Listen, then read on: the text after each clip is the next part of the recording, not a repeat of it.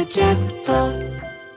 生放送でお送りしている武田砂鉄のプレキンナイト。ここからはニュースエトセトラ TBS ラジオの澤田大記者と今週のニュースについて話していきます。澤田さんよろしくお願いします。こんばんは。よろしくお願いします。花粉症がなんかひどそうですね。もう鼻がずっと鼻声が続いております。えーちょっとスタートが早いですからね。今年の花粉症がね。一気に来ましたね。そして、ねはい。なんとか乗り越えてまいりましょう。はい。ともに。はい今日はどんな話題からいきましょはい、うか、まずあの震災の話からしようと思うんですけど、まあ、水曜日、能登半島地震のまあ被災者支援をめぐって、自民党と立憲民主党の国対委員長が国会内で会談しまして、あの自宅とか家財の被害に応じて所得税を減税するっていう措置を1年間前倒すっていうことをはい。盛り込んだ法案について、まあ、来週中にもう成立させましょうとん。いうことで合意をしました。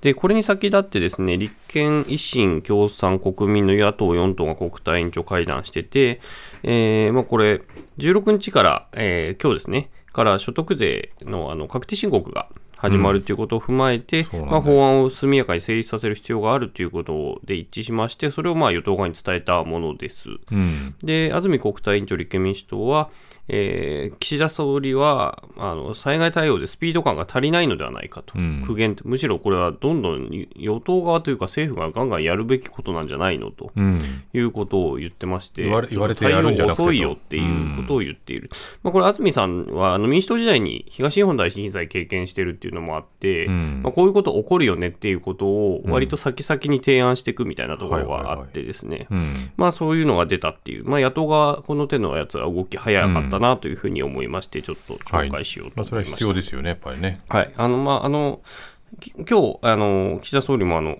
予備費も使いますっていう話も出たので、またそれで動きが出てくれば、えーお話しできればなというふうに思います。で、まあ、今週もまあ政治とかね、そして統一教会の1週間だったなということで、いろいろ。はい、ん。結構、パンパンパンとふ触れていきたいんですけど、はい。まあ、あのオープニングで佐哲さん触れてましたけども、二階さ元幹事長のあの3500万書籍大問題、うん。一覧が出ましたね。本当に本かよって思ってたら、本当に本だったっぽいぞっていう、本当に本かよって思いましたね。思いましたね。うんで3年間で3500万円分の書籍を買っていたと。でそれ本当かよって言ってたら本当だったっていうので、もうあの領収書とかいっぱい出てきたんですけど、はいまあ、具体的には1冊2090円のナンバー2の美学、二階俊博の本心と。ああ読みこれはもう5000読みふけったよありますよね、うんここにね。5000冊っていう。うんそうですね。で、1冊1650円の大下英二さんの、えー小池百合子の大義と共感。これが3000冊と。これ珍しいですよねこの、自分のことを書いた本ではない、他人が書いた他人に対する評伝を、評論本をこれこだけ買うと、ね、大下さんがめちゃめちゃ二階さんに近い作家さんなんですよね。なんか書いてますもんね何,、はい。何冊かね。で、もうよく、よく懇談してるんですよ。はい、なのでっていうのもあって、小池さんも二階さんに近いと。うんまあ、同じ政党いましたからね、保守党、はいはいはいまあ、新進とも、うんだったりもしたのでということで。で、もう一つが、えー1200円。一冊1200円の森田実さんの二階俊博幹事長論。これは300冊と。なんかちょっと少ないなって思っちゃうけどねこれだね桁が数比べると桁が1個違いますね。で、二階さんの事務所は、まあ、記載漏れにより、ご心配とご不信感を与えてしまったこと、深くお詫び申し上げますと、今後再発防止に努めてまいりますということで。これでもなんか、あの自分の選挙区内には配ってないっていうふうに言ってるんですよね、そうするとまた選挙上選挙のルール上良くないからっていうんで、誰に配ったってことになりますよこれね。まあ、東京に来た支持者なのか、支持者なのか、うん、パーティーで配ったのか、わからないですけど。この辺りもなんかハテナマークいろんなところに出てますが。はい。で、そんな中、あの、自民党のあの、裏金問題はい、の、えー聞き取りの調査報告書が昨日木曜日公表されました。うん。で、安倍派と二階派の議員、えー議員と、まあしえー支部長という、まあ、元元職の人ですね、とか合わせて85人に聞きましたと。100人に聞きましたじゃなくて、85人に聞きました85人という、えーものなんですけど、オール匿名だったんオール匿名なのね、はい、オール匿名。あまあ、要するに、えー誰に聞いたかは書いてあるけど、これを誰が喋ったっていうのは書いてない。ああはいうことですね。発表するときにね、はうん。まあ、85分の1っていうことなんですけど、うんで、結構ね、え読むとお面白いというとあれなんですけど、うん結構赤裸々にいろいろ書かれていて、うんまあ、数、まず数の方を見ていくと、まあ、85人中、中抜きをしてた。つまり、あの、キックバックをされなくて、うん自分のところで勝手にノルマ分だけ向こうに払って、派閥側に払って、残しりは手元に置いときましたっていう人ですね。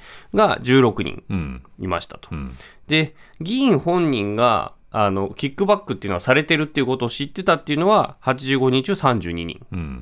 でそのうち不記載を知ってたうん。これ書いてないはいつまり違法状態にあるってことを知ってたのは11人うん。いたと。うん。で、あと、キックバックされたお金を使ったっていう人が85人中53人。うん。使わなかったのが31人。うん。け使わない人結構いるうんっていうことですね。やばいやばいと思ってたってことなんですかね。で、使った人は何に使ったかというと、会合費とか書籍代。これ書籍代が二階さんですね。うん。で、あと人件費とか。はまあ、車買ったって人もいましたね。まあ、車多分あの政治活動用の車だと思いますけど、さすがに。さすがにねはい。で、一方で使わなかった人はなんで使わなかったかっていうと、不明朗な金銭だったから。おーお分かってんじゃんっていうね、うん気持ち悪いと思って使わなかった。裏金みたいなものではないか、うんなどと言っていて、もううもうやばいっていう認識が、3割ぐらいの人が持ってたという。でそれをみんな当然その事務所内で共有してたわけですよね。まあそうですねこれはやばいぞっていう。はいでも誰もそれ以降、まあ、名乗り出るようなことはしなかったと。まあ、あの中には、あのー安倍さんとか細田さんに言ったっていう人がいて、うん。あだ言伝えてる人もいるっていうことですね、少ないながら。うん。で、これいつ始まったのと。そうねこれ。大事ですね。えー一番長いのは30年ぐらい前っていうだいぶ長いなこれで、もう一つあったのは、二十数年前の当選後に先輩から聞いた記憶があると。うん。いや、そのさらに先からやってたってことだ。うん、まあ20年、うん少なくとも2000年代頭ぐらいからはやってたのかなという感じがまあ見えると。いうことで20年以上続いてた可能性がまあ今指摘されてます、まあ短い人でも十数年っていうことなんでね、で最後にまあまとめこれ全部で20ページぐらいあるんですけど、はい。まとめの中ではまあ気づいてた人は多くいたと、まあ、そうですよね。30人は使ってないっていう人がいるんで、うん。で声を上げられなかったために、えーこれは温存されちゃったっていうのもあるんで、まあ、外部に窓口を作ってあの内部通報者をまあ保護するっていうところのもとの通報窓口作りましょうということと、まあ、違反したらもう当然原発化しましょうと。うん。でかつ幹部は問題意識があったはずだと。うん。まあ、つまりあの安倍さんが一回会長に戻った時にやめましょうっていう話がどうも出てたっていう話について、まあ、はい知ってる議員たちは当然いたと、辞めるってことは当然なんか問題があるってことを認識してたはずでしょということで、えーそういったところ。あとはまあ定期的にもモニタリングしていくって体制も必要ですね。っていうことがまあ提言として出されているうん。で、これに対して岸田総理は、まあ、説明責任は今回の聞き取り調査、さらには政治資金収支報告書の修正をもって果たされるものではないと。まあ、これだけじゃダメですよということは、まあ、総理も言っていると。で、これに対して、あの、立憲民主党の泉代表は肝心なことはこれには何も書いてないと。お手盛りの調査だと批判をしていて。まあ、党幹部が聞き取りをしていて、まあ、弁護士同席してたとはいえということで、まあ、お手盛りであるというふうに、まあ、指摘しているということですね。なんかまあ匿名でっていう答えもあのこともあって、なんかこれは相当やばいことになってるぞっていうことだけが伝わる感じがしますね、はい。なんかね。あの内部の、ええ。ー多分だ若手議員がその幹部に対して何なんだと、きつく書いたので、それが出ちゃったってそいうう、ね。文句がすごい書かれてるっていう、あの我々があの取材でもたびたび出てきてた話ではあるんですけど、ええ。まあ、それがちゃんと正式な報告書の中にもいっぱい盛り込まれてるっていう、うん。まあ、そういう意味でもかなり読み応えあの20ページしかないですけど、ん。読んでておおとなるものではあった、はい。まあ、それがいい意味でおおではないんですけどっていう話なんですけどね。で、これについて国会でどうするんだっていう話があって、まあ、政治倫理審査会というところで説明しましょうと。ん。で、これ、自ら疑惑持たれた人が開いてくださいって言うと、えーやややってもらえるっちゃもらえるんですけど、ええ。まあ、そこにそこを開きましょうっていう話が出ていて、えー今日その会議があって衆議院側だったんですけれども、えーきこの聞き取りとなった衆議院議員の安倍派に会派の議員51人うん。を、えー政倫審に出せと野党側は言って、ん。まあ、それは持ち与党側は持ち帰ったと。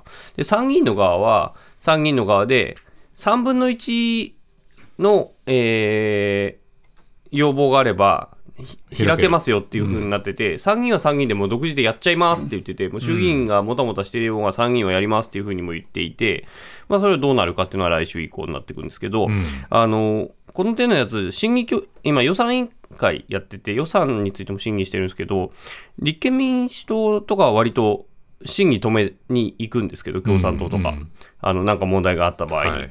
で、それに対して維新とかはすごいずっと文句言ってたわけですよ。えあのそんな小さいことでみたいな感じで言ってたんですけど、はい。うん。ところが今年に今回に関してはあの馬場代表も、えー政治とお金の問題にけじめをつけることができない限りは予算の審議に応じられないと言っていて、うん。審議拒否をちらつかせている。なるほど。これかこれは今までなかったっていうことですね、まあ、それだけまあ自民党が今弱ってるから、ん。今こそ一気に畳みかけようっていう動きが当然あるなるほど。ということですね。うん。でもう一つ今週疑惑が出てきたのは松野前官房長官で、はあは4660万円の官房機密費が支出されてたと、ああら。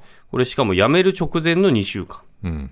ていうことで。最近の話ですよね。はい、あの去年の12月1日からあ更迭される12月14日までの2週間で4660万円使っていたってことを、え。ー林官房長官が、現官房長官が明らかにしたと、うんで使い道については国の機密保持上が明らかにすることは適当ではないと。うん。いうことを言った上で、まあ、松野官房長官、前官房長官個人に対してまあ支出した事実はないと。いうことは申し上げたいというふうに言ってて、松野さん本人も、まあ、歴代内閣においても、この官房機密費の支出先はすべて官房長官ということになってますと、立て付け上そうなっていると。で公益、国益にのっとった使用がされているというふうにまあ言ったんですけど、まあ、関係者は、松野さんは当時、まあ、自ら辞任するとは思っておらず、通常の業務の範囲で使ったのではないかとうん。いうふうに言ってるんですけど、うん。まあ、あの段階では結構もう、ひケツに火はついてたよねっていう難しいだろうちょっと思ってましなっていう感じでしたよた。まあね関係なく仕事するっていうのは当然なんだけど、辞めずに済むと思ってたっていうのは、うん大丈夫かっていうのはちょっと思いままあまあまあ、これ周囲の人が言ってるんで、うん。まあ、本人が言ったわけじゃないんでしょうけど、うん。でもこのやっぱり国の機密保持上を明らかにすることはできないっていうことのこう頭がついてると何でもできちゃうっていうとねさすがにどうなんだろうか。2週間で5000万近くでしょ、はい。うん、どうなんでしょうね。で、もう一つちょっと短めに、はい。えー現金配布マン甘利さんっていうの。現金現金配布マン余りはい。なんでしょうか？水曜日に、えー2019年の参院選で自民党の選対委員長だった甘利明衆院議員が、えー当時、宮城県のから立候補した候補に、えー現地に入った時に100万円を渡してたと中国新聞がスクープしたはい。ということですね。甘利さんといえばこれ、河井克行元法務大臣に対しても100万円、あのメモが出てきた。スガッチ500、甘利100。余り100ねはいうんで、おなじみの、えー、甘利さんなんですけど、まあ、配ったって。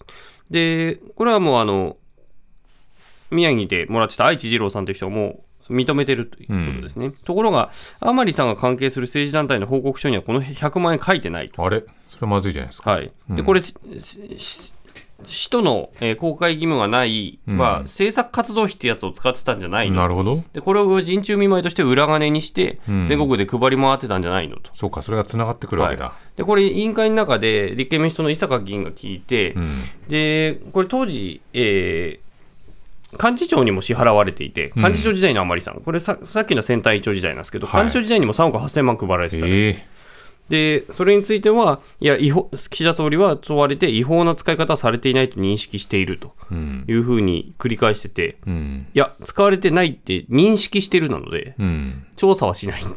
ああそういうことだと思いますよっては言ってるけど、こういうものだというふうに調べたいと思いますというふうにはん。言っていないと、ここれをれだけの。繰り返してたんで。で最後には確認しますまでは一応情報はしたんですけど、え。じゃあどうなるのかどういう使われ方をしてたのかというんことですね、でもいずれにせよ徹底的に調べるっていうことを言っているわけではないということなんですね、これだけので個人で渡してるとこれあの寄付寄付はできるんですけど寄付の上限に引っかかる可能性があるのでこれ100万ずついいろんなところで全選挙区配ってたとするとこれ上限に引っかかって法律違反になる可能性がある、はいはいはい。これはやっぱりしっかりとしてもらわないと困りますね。